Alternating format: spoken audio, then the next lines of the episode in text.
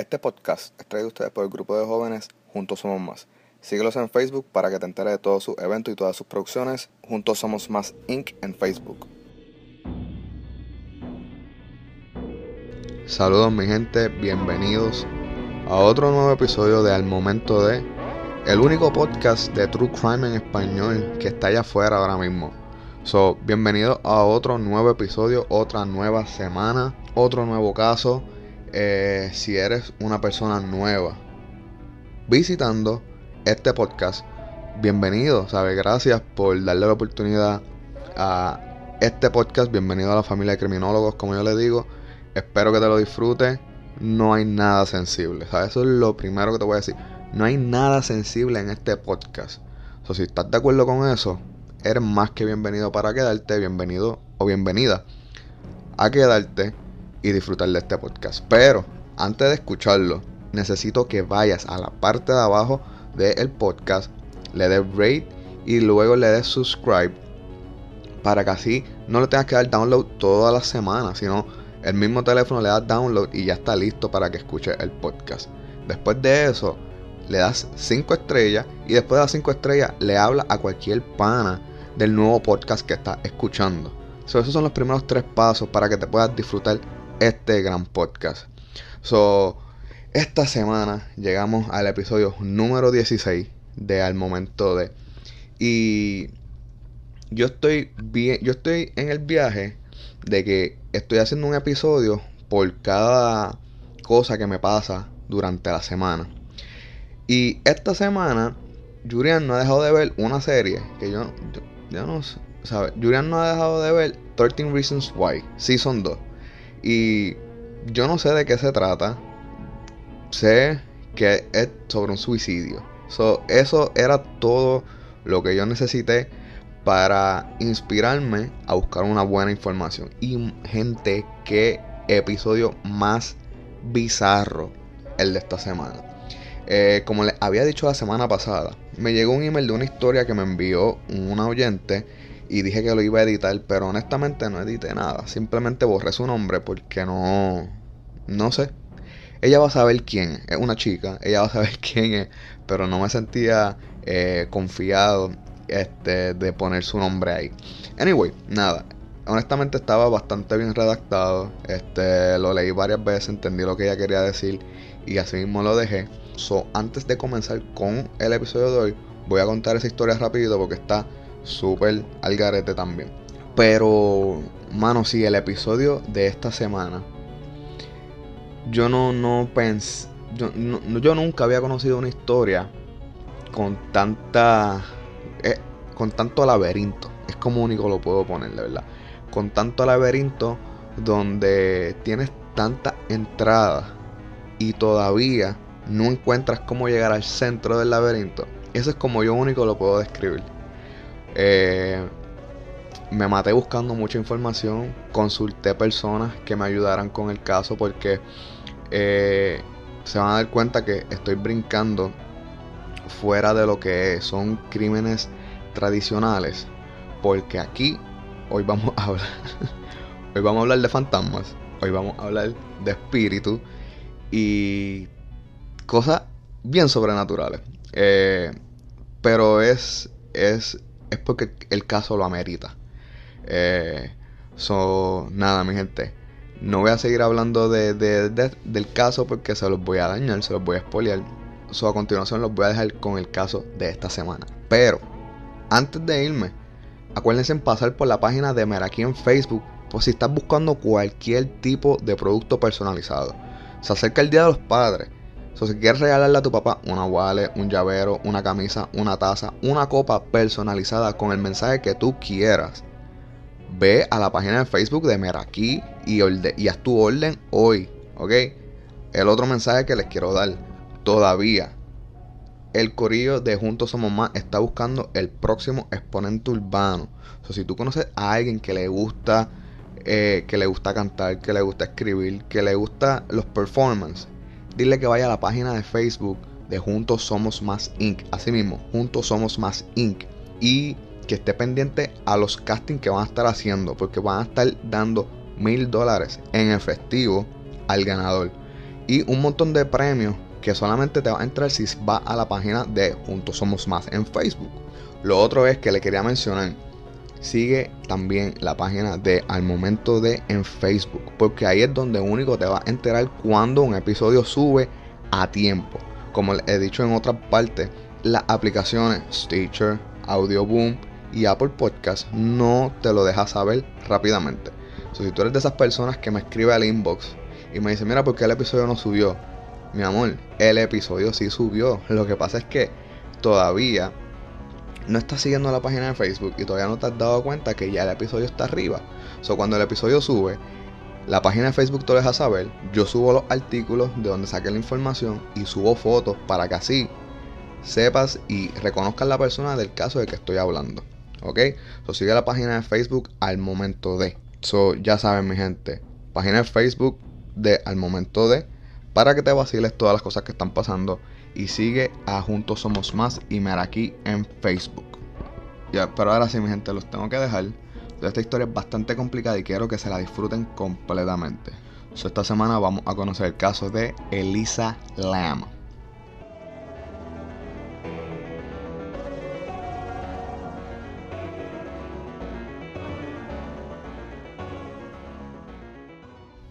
esta semana, como les dije, recibí un email donde eh, me enviaron una historia. Y de verdad, yo la leí por encima.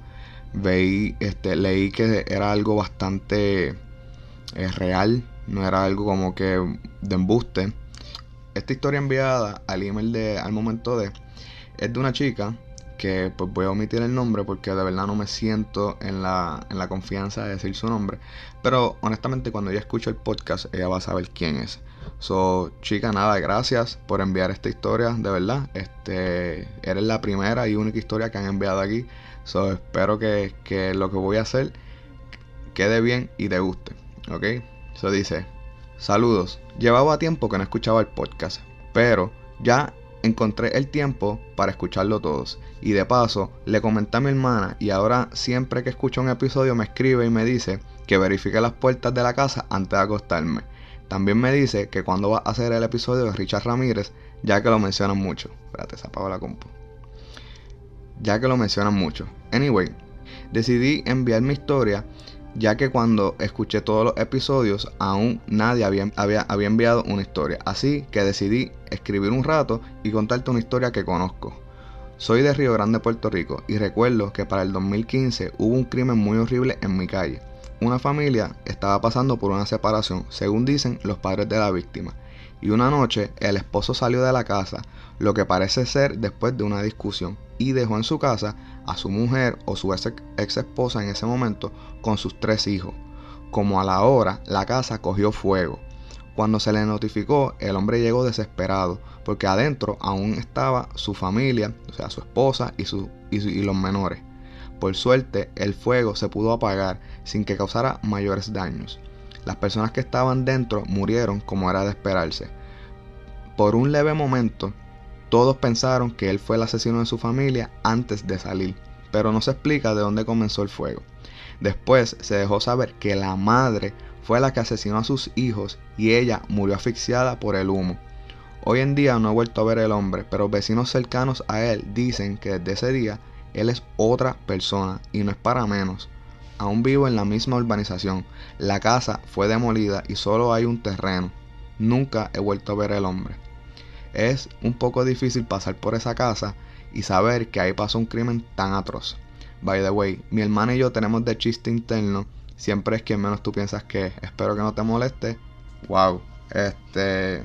Anda para el carajo. Yo no había escuchado esa historia. Este. Honestamente. ¿Dónde yo estaba en el 2015? Yo no sé si yo estaba en Puerto Rico o estaba viviendo acá. Fue este, yo creo que yo estaba en Puerto Rico. Yo estudié en Río Grande. Eh, qué cosa más, horrible, de verdad. Hay muchos casos que en Puerto Rico se, son así de horribles que a mí me encantaría investigar el por qué. Entrar bien, bien, bien en detalle en el por qué. Pero hay muchos casos, que era lo que quería decir, que se cubre, se hace el artículo, se cierra el caso y ya. Y a mí me gustaría, como yo he hecho en episodios anteriores, entrar un poco más en detalles, honestamente con, mucha eh, precaución de que la familia no se sienta lastimada. Pero entrar más en detalles en cómo era esta persona antes del suceso. Y honestamente yo he visto que en muchos casos en Puerto Rico no se hace eso. Y en Estados Unidos sí se hace, pero se hace cuando la persona se convierte en un estilo celebridad. Como que, wow, hizo 15 eh, crímenes, pues vamos a investigar quién es él. Eso está un poco mal porque también no, hay que darle ese ese estatus de celebridad a una persona que hizo tantos crímenes. Pero sí estoy de acuerdo en el vamos a investigar quién era esto, quitándole el, el estrellado así que se le da se le daba a estas personas cuando hacían estos crímenes. Eh, yo estoy leyendo un libro eh, que se le da mucha importancia, pero es a las personas en, en Europa, como que sí se le entra bien, se le entra bien profundo en el por qué, por qué hizo esto.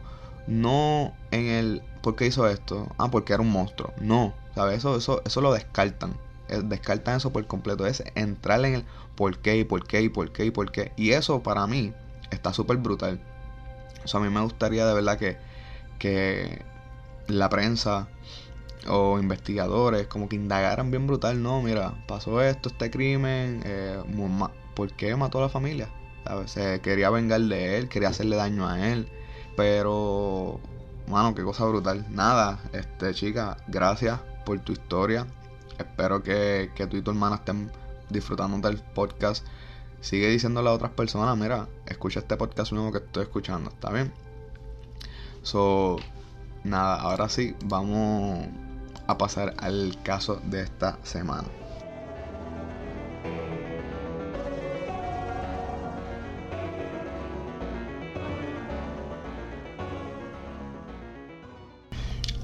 Ok, el caso de esta semana.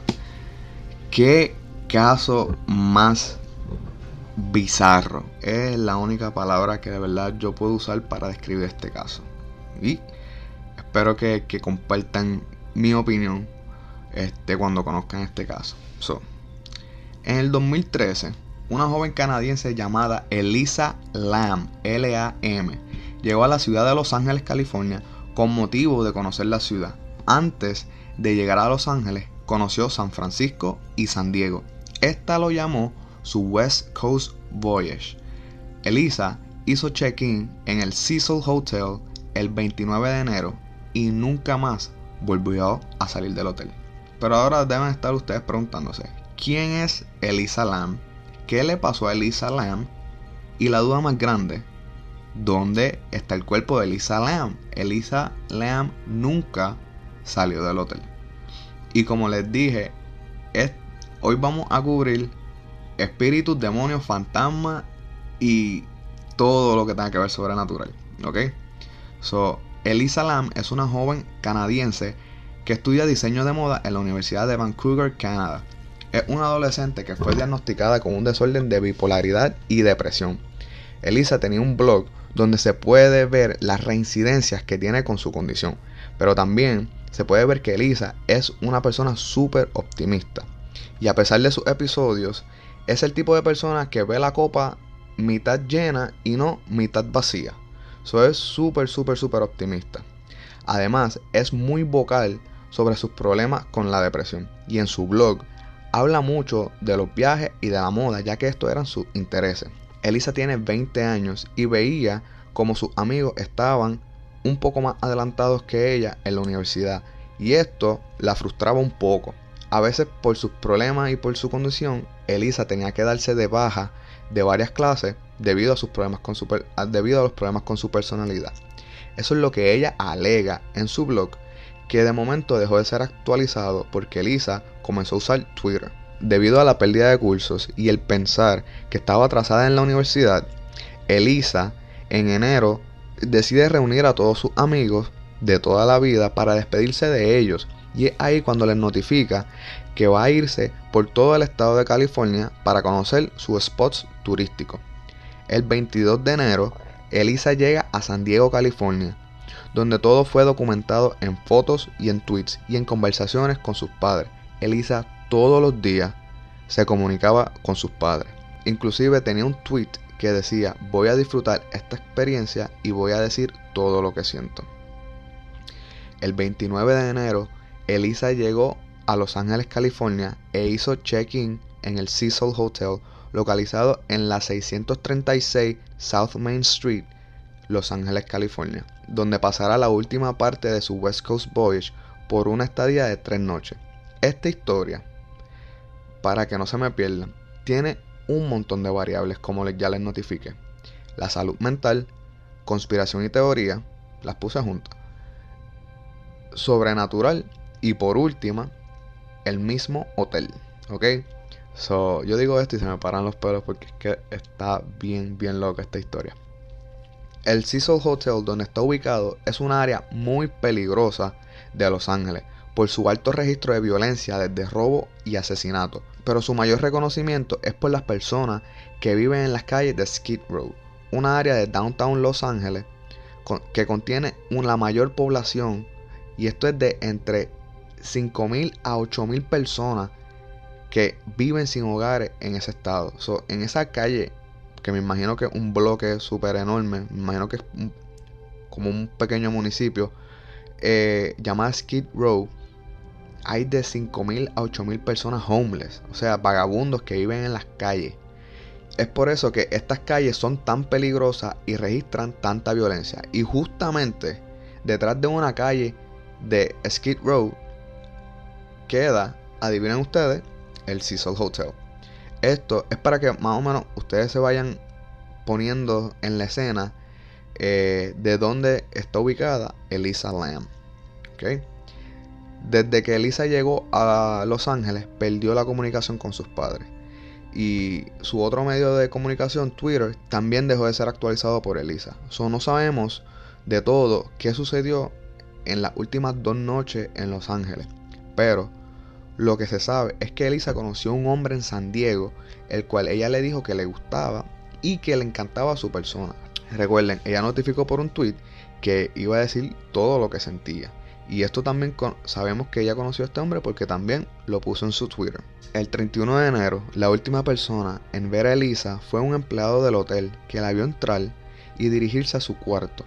El 1 de enero, el día que se supone que Elisa dejara el hotel e hiciera checkout, ella nunca llegó al counter a entregar su cuarto, lo que obligó a los empleados a notificar la situación a sus superiores y sus superiores notificarlo al LAPD, o sea, el Departamento de Policía de Los Ángeles. No es hasta el 6 de enero que la policía hace un llamado para una persona desaparecida. El 7 de enero, la policía de Los Ángeles hace una conferencia de prensa donde brinda información de la joven junto a los padres de Elisa. Antes de continuar con estos datos, en este momento de la historia hay un montón de gente, incluyendo la prensa y las personas en internet, que comienzan a especular, o sea, comienzan a irse en, un modo al garete. Eh, que ahorita les voy, a, les voy a entrar más en detalle. Con esto comenzó un montón de teorías de qué le sucedió a Elisa Lam. Porque no hay nada que sugiere que le pasó algo malo en su cuarto. Eh, porque fue encontrado exactamente como ella lo dejó. Todo parecía como si ella hubiese dejado todo tipo de comunicación atrás, tomó un taxi y se marchó. Eso, eso es lo único que, se, que puede pasar. Porque no se sabe de ella. No se ve. No hay rastros de que fue secuestrada o algo así. Simplemente hoy está, mañana no está y todo a tu alrededor se quedó igual. Eso es lo que parece. Ya tenemos la prensa y las personas en internet volviéndose loca especulando qué le pasó a Elisa una vez, la, una vez el Departamento de Policía de Los Ángeles hace la conferencia de prensa. Y no es hasta una semana después, el 14 de febrero, que la policía revela un video donde se ve Elisa entrando a un ascensor del mismo hotel.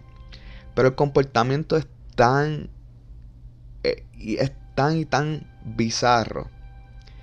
Que esto hace que las personas que están siguiendo este caso, si ya estaban especulando, cuando ven este video, el desespero aumenta al igual que las teorías de la desaparición de Elisa Lam. So, ¿qué pasó en este video que lo hace tan bizarro? Y yo tengo todos los pelos parados ahora mismo. Porque es que el video está tan y tan raro. Que, que yo estoy. Yo estoy leyendo todo lo que escribí. Y tengo chills por todo el cuerpo. Ok. ¿Qué hace este video tan raro y tan aterrador? Y tan aterrador. El video, yo no les voy a mentir, mete miedo. Y les voy a contar por qué. El video tiene una duración de 3 minutos exacto. Ahí. Y está siendo grabado desde una cámara del interior del ascensor del tope izquierdo del elevador. Ok. Esto comienza así. Elisa entra calmadamente cuando las puertas abren y se dirige al panel de botones, se agacha y presiona de arriba hacia abajo por lo menos 6 botones corridos. Como uno hace cuando le quiere hacer una broma que oprime todos los botones a la persona que está ahí para que el ascensor se tarde en, en llegar a su destino. Algo así. Luego de eso, se reclina de la parte posterior del elevador, pero la puerta no cierra. Pasan como 7 segundos y la puerta no cierra. Después de eso, Elisa se asoma misteriosamente y en un acto rápido mira fuera del elevador hacia ambos lados y vuelve y se esconde dentro. La puerta aún no cierra. Ella vuelve y pone su espalda a la pared del ascensor, pero esta vez la pone a la esquinita del ascensor, donde se encuentran donde se encuentran dos paneles. Luego da un paso y se esconde en la otra esquina del ascensor, como para esconderse de alguien, pero aún solamente van 30 segundos de video. Y ya uno espera que pase algo porque la tensión sigue aumentando cada vez que tú ves este video, ¿ok? Elisa vuelve a salir de la esquina del ascensor, vuelve a mirar hacia afuera y vuelve a esconderse y en ningún momento la puerta del elevador cierra. En ningún momento alguien pasa o se ve interactuando con ella. Y lo más raro es que cada vez que Elisa sale y entra, sus acciones son súper, súper, súper, no puedo enfatizar lo súper raras que son. O sea, el body language de ella. La última vez que Elisa sale del, del ascensor, ella comienza a mover todas las articulaciones de sus extremidades de una manera tan rara que como yo único los puedo describirle a ustedes que me escuchan con todos los pelos parados de mi cuerpo ahora mismo. Es como cuando uno ve las películas de horror de una persona poseída que empieza a mover los dedos lentamente, las coyunturas. Eso son los movimientos que Elisa Lam hace frente a esa cámara. Eso es lo único que yo les puedo a ustedes describir. ¿Ok? Son dos cosas. Y este es mi pensar cuando yo vi este video. Y te lo juro que todavía yo tengo goosebumps. Eh, antes de buscar información de este caso. Uno, es que Elisa se estaba escondiendo de alguien. Y dos, es que está siendo poseída. Esto es lo único que a mí se me ocurrió cuando yo vi este video antes de leer cualquier tipo de información sobre Elisa Lam. So, como siempre, en la descripción del podcast voy a dejar el enlace del, video. Por favor, véanlo y compartan ese miedo conmigo. Eh, vean el video, de verdad está súper, súper, súper raro. Pero tienen que verlo para que entiendan esta historia.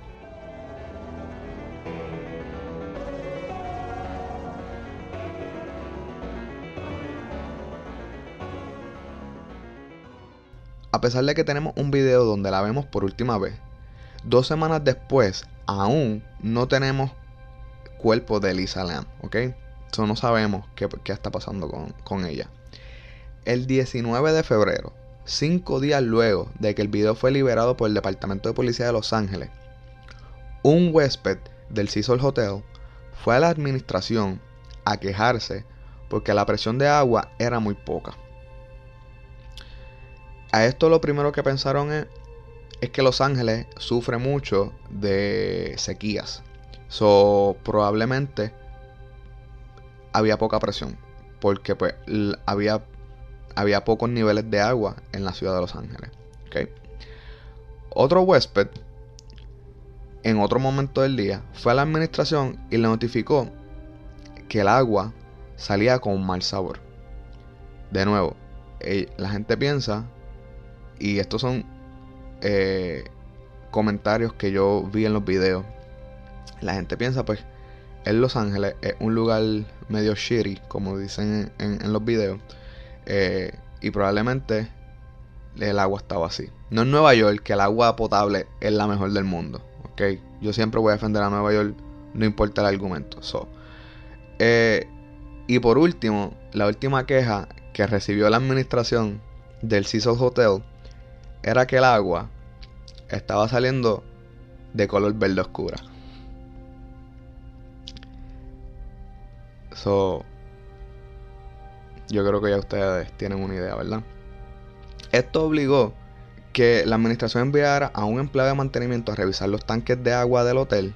Y así fue que un empleado subió al tope del hotel verificó los cuatro tanques de agua y, para su sorpresa, cuando levantó la cubierta de uno de ellos, encontró el cuerpo descompuesto y desnudo de Elisa Lamb.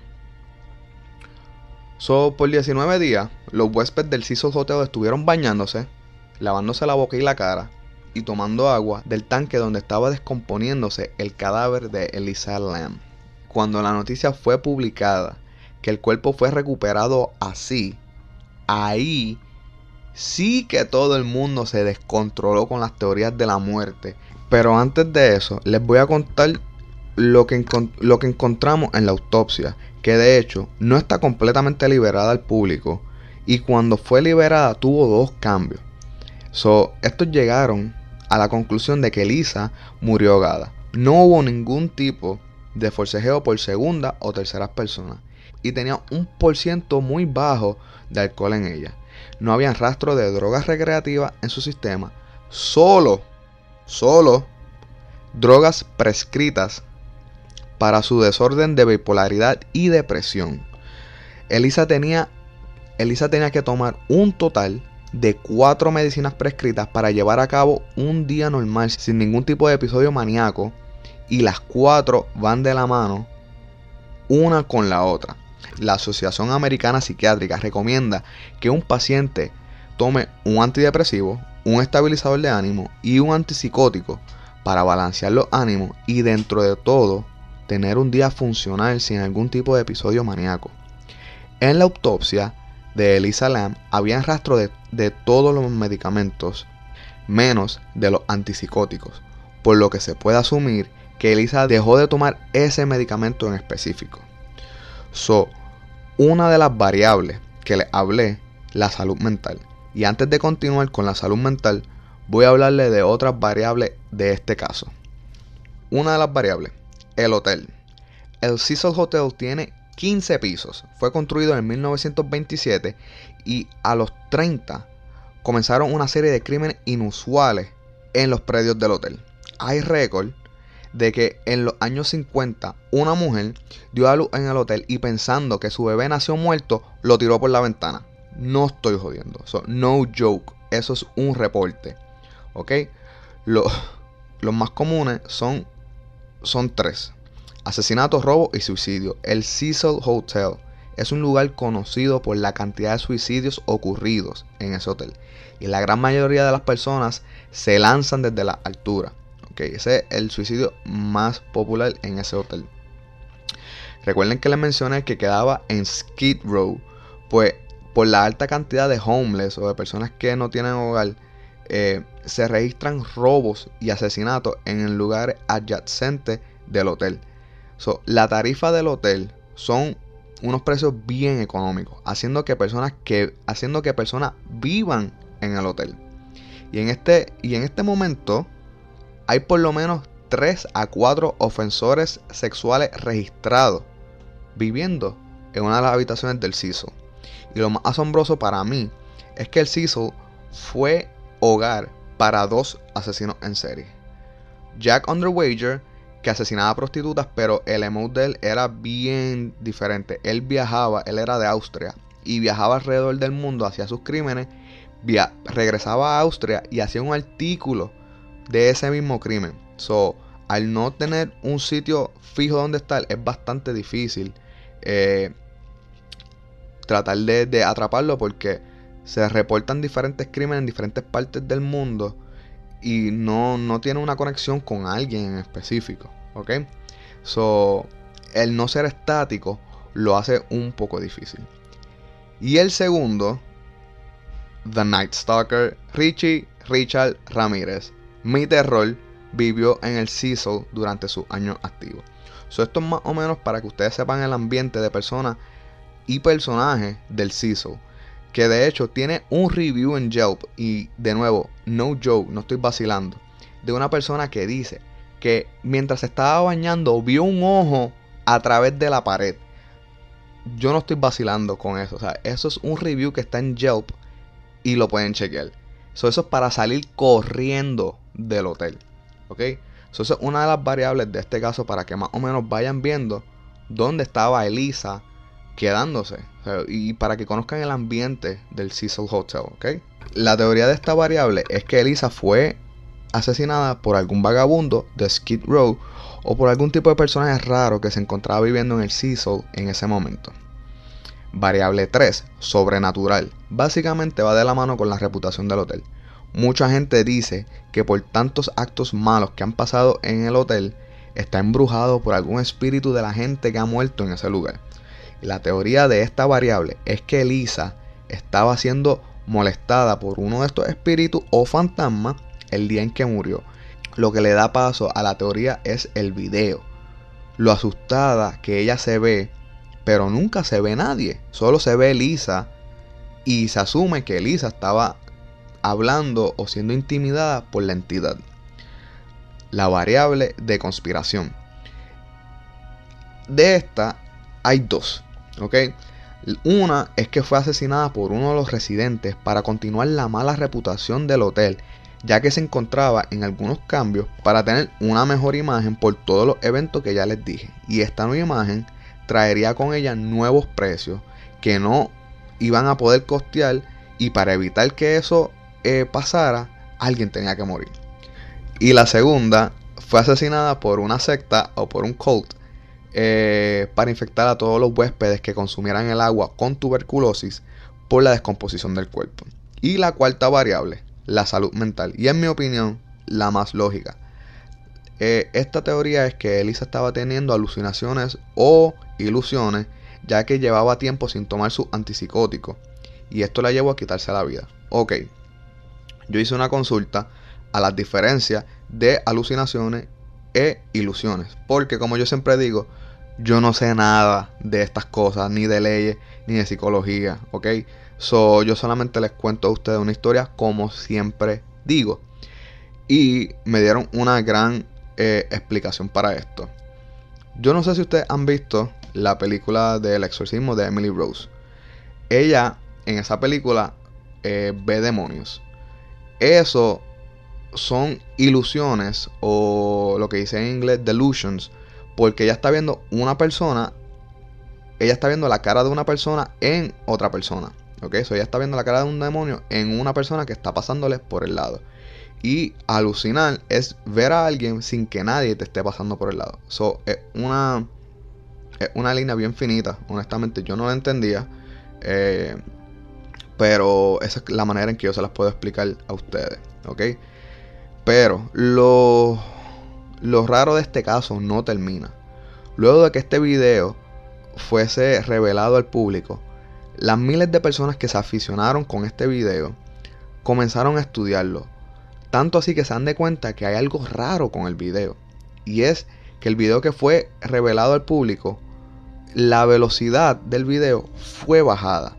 So, se ve que Elisa está actuando lentamente, lo que hace que, uno vea estos gestos tan raros, tan espantosos. Cuando el video se arregla a la velocidad normal, no se ve tan raro. Eh, aún así las acciones siguen siendo súper rara. El movimiento de sus manos es súper raro. Pero las acciones que ella toma frente a las cámaras, como quiera, siguen siendo súper raras. Por favor, yo no puedo enfatizar a, ustedes la necesidad de que ustedes vean este video. Y otra es que al video le quitaron un minuto de pietaje. So perdemos un minuto de contenido que no sabemos qué pasó. Esto es súper normal por varias razones. La policía revela la evidencia que ellos quieren que sea revelada. Por ejemplo, si hay un asesinato y el asesino dejó una carta y la policía tiene esa carta, la policía puede notificar si dejó la carta o no dejó la carta. Y eso es solamente para ellos tener esa pista entre la policía y el asesino. No para que el público la tenga. Porque una vez, una vez ellos notifican a la prensa que tiene algún tipo de pista del asesino, él puede cambiar su MO y puede así despegarse de, de esa investigación. La otra es por consideración a la familia. Es un poco difícil decirle, no, la persona fue, fue violada, entró, luego fue degollada. Es un poco difícil decir eso. la, la, policía siempre omite un poco de, de detalles. Claro, la autopsia también es revelada porque son documentos públicos. Pero la policía no lo notifica de inmediato a la prensa. Y aún así, como fue en el caso de Elisa, la autopsia no es revelada completamente. ¿Ok? So, son esos detalles que hace también el caso un poco más raro. La otra es que si Elisa se quería suicidar, era mucho más fácil saltar del techo al cual subió como han subido todas las otras personas y se han suicidado del hotel.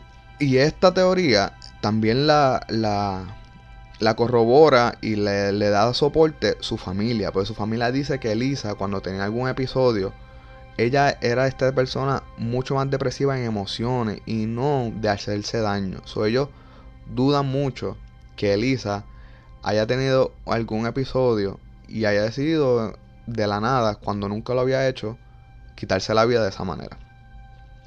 Ok, so el departamento de, de policía de Los Ángeles nos dice, esta es la teoría de ellos, que Elisa subió al techo sin que nadie la viera, se desnudó abrió la tapa del tanque, bajó las escaleras nuevamente, recogió la ropa del piso del techo y la tiró dentro del tanque.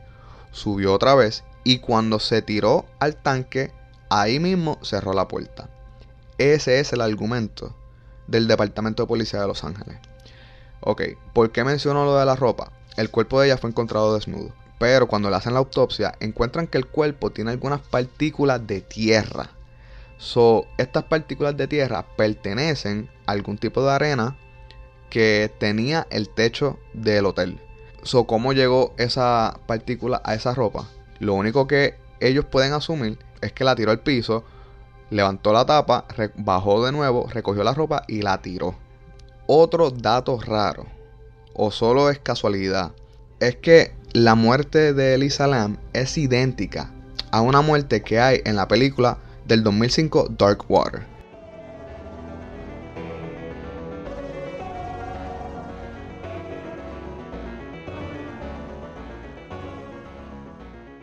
Hoy en día, el Cecil Hotel cambió su imagen tratando de dejar atrás la reputación antigua del Cecil y ahora se llama Stay on Main. Pero yo estuve viendo unos videos y honestamente el lugar sigue siendo igual de peligroso. Eh, uno de los videos que estuve viendo era de esta persona que estaba buscando lugares de crímenes en Los Ángeles y tenía que pasar por Skid Row y el tipo documentando se veía el ambiente en una parte este como que empieza a caminar rápido porque hay una persona que lo están mirando raro o una persona lo sigue eh, so honestamente al parecer el lugar sigue siendo igual aún de la de los intentos que hacen por cambiar la personalidad del CISO, ¿ok? So, hoy en día esto es una de las muertes más misteriosas y, y, cuando estuve investigando aún hay un video que decía que lo subieron a YouTube hace 12 días. So, todavía en el 2018 hay gente buscando teoría y buscando alguna explicación para la muerte de Elisa Lam. So, esto es uno de los casos más raros que yo he escuchado y he leído, de verdad. Eh, porque hay muchas, muchas variables, hay muchas teorías eh, para, para, este caso. So, ahí lo tienen mi gente, el caso de Elisa Lam. Lamentablemente murió ahogada, eso sí lo sabemos por seguro, pero no sabemos si hay alguna mano exterior que tuvo que ver con ella o simplemente ella misma decidió quitarse la vida. Son muy lamentables, pero un caso súper, súper misterioso, súper raro que yo honestamente pienso que nunca va a tener una, una, una explicación clara de qué sucedió esa noche en el Cecil Hotel. So, espero que se lo hayan disfrutado, mi gente. Honestamente, mi opinión es que, pues sí, Elisa se quitó la vida eh, de una manera súper extraña, pero ¿qué, ¿quiénes somos nosotros para decir cómo se tiene que llevar a cabo algo así? Eh, esa es mi opinión. También, mi opinión es que si ustedes, eh, si ustedes conocen de alguien o ustedes son personas que están teniendo algún tipo de problema de depresión, de salud mental, no dejen de tomar sus pastillas. Si conoces de alguien, por favor, no dejes que esa persona deje de tomarse las pastillas. Eh, Elisa Lam dejó de tomarse unas pastillas que a lo mejor le hubiesen ayudado y a lo mejor estuviese viva todavía. So, si te, te sientes bien y decides dejar las pastillas, no, no lo hagas. Porque te estás sintiendo bien por el efecto de las pastillas. So, no porque te sientes bien significa que las tienes que dejar, ¿ok? Eh, si conoces de alguien que está pasando por eso, háblale, eh, déjale saber. Eh, y si tú que escuchas eres una persona que estás teniendo algún tipo de problema, busca ayuda, habla. Eh, no dejes que de verdad cosas que, pueden tener solución terminen en un acto que, nos podamos arrepentir o, algo así, de verdad. Eso es bien lamentable la situación de la salud mental que estaba pasando esta joven. So, quería dejarle ese, ese granito allá afuera de que si tú eres una persona que estás pasando por algo similar o conoces de alguien, eh, dale esa mano, eh, déjale saber, mira, no dejes tus medicamentos, eh, si, si aún así te sientes de esta manera, vamos a hablar, vamos a buscar ayuda, ¿ok? So, no dejemos a nadie por ahí sin ayuda cuando se la podemos brindar. ¿Está bien? So, nada, mi gente, hasta aquí llegó este episodio de esta semana. Espero que se lo hayan disfrutado. Busquen información sobre el Cecil Hotel. Busquen, vean el video de Elisa Lam en el ascensor para que se asusten. De verdad. No se olviden darle, no se olviden darle like a la página de Facebook si todavía no lo han dado para que vean. Lo voy a subir a la página de Facebook también pero no se olviden darle like a la página de Facebook para que se enteren de todos los videos y todos los podcasts que estoy subiendo a la página de Facebook. ¿Ok? So, eh, por último, ya que el episodio se está acabando, todavía tienes break de ir a la parte de abajo y darle 5 estrellas al podcast y escribir cualquier tipo de comentario. So, gracias a ustedes por escuchar el episodio. Gracias a la chica que envió la historia. Eh, súper, súper para pelo esa historia. Si ustedes conocen de algún caso similar al que ella envió o alguna noticia que ustedes quieran hablar, lo pueden enviar al momento de arroba gmail.com. También en la descripción del podcast yo dejo el episodio, yo dejo el email para que lo envíen, ¿ok? So, nos vemos, mi gente, la semana que viene en otro episodio de Al Momento de, ¿ok? Acuérdense, siempre es quien menos tú piensas que es. Nos vemos. Oliver, tengo que grabar.